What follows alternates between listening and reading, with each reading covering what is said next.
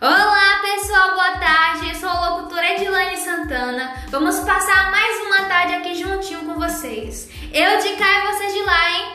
Não vamos perder essa, vamos continuar juntinhos até o fim. Espero que tenhamos uma tarde maravilhosa e repleta das bênçãos do Senhor. Hoje nós vamos abordar um tema muito relevante, que é o período do sistema literário consolidado.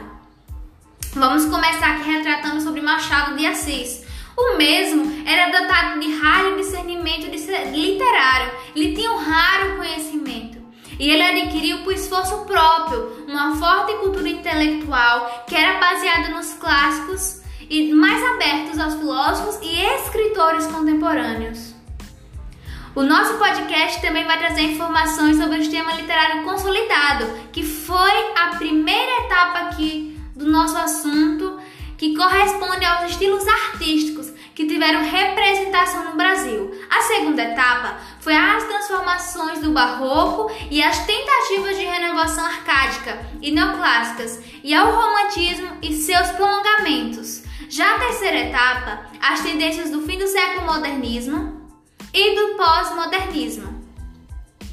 Machado de Assis também era considerado o mais importante escritor brasileiro. Um dos traços salientes da narrativa de Assis era o afastamento das modas literárias, que lhes permitiu grande liberdade no tratamento da matéria, conseguindo despistar o leitor por meio de uma frieza irônica que pode significar desapreço pelo homem, mas pode ser também um método de afastamento, recobrindo a compreensão piedosa, tendo a capacidade de fundir frieza e paixão, serenidade e revolta.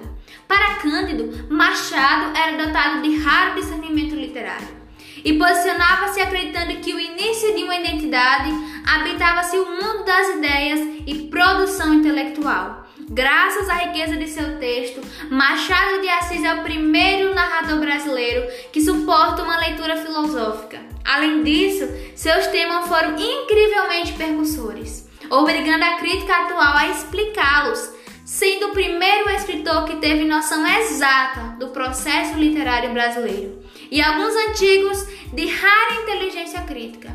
Na visão de Cândido, a ideia de uma literatura que possa chamar de brasileira existe necessariamente a constituição desse sistema literário, conceito central de sua análise.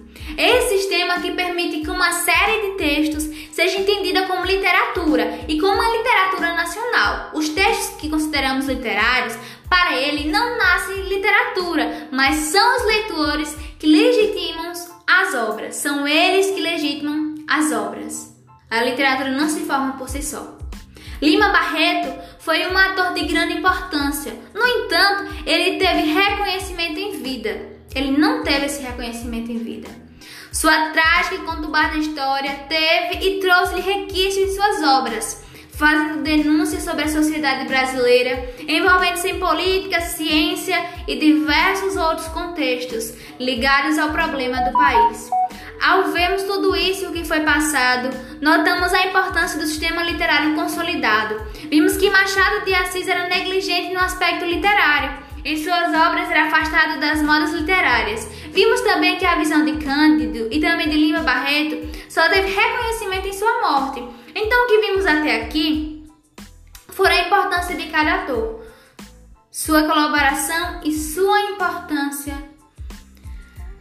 nas consolidações literárias. Então é isso, gente. Estamos chegando ao fim. Queria agradecer porque vocês estiveram aqui junto comigo até o final. Obrigado pela participação. Nos encontramos nos próximos podcasts. Tchau e até a próxima! Nosso grupo é formado por Edilane Santana, Josefa Jacilane, Letícia Cardoso e Marta dos Santos.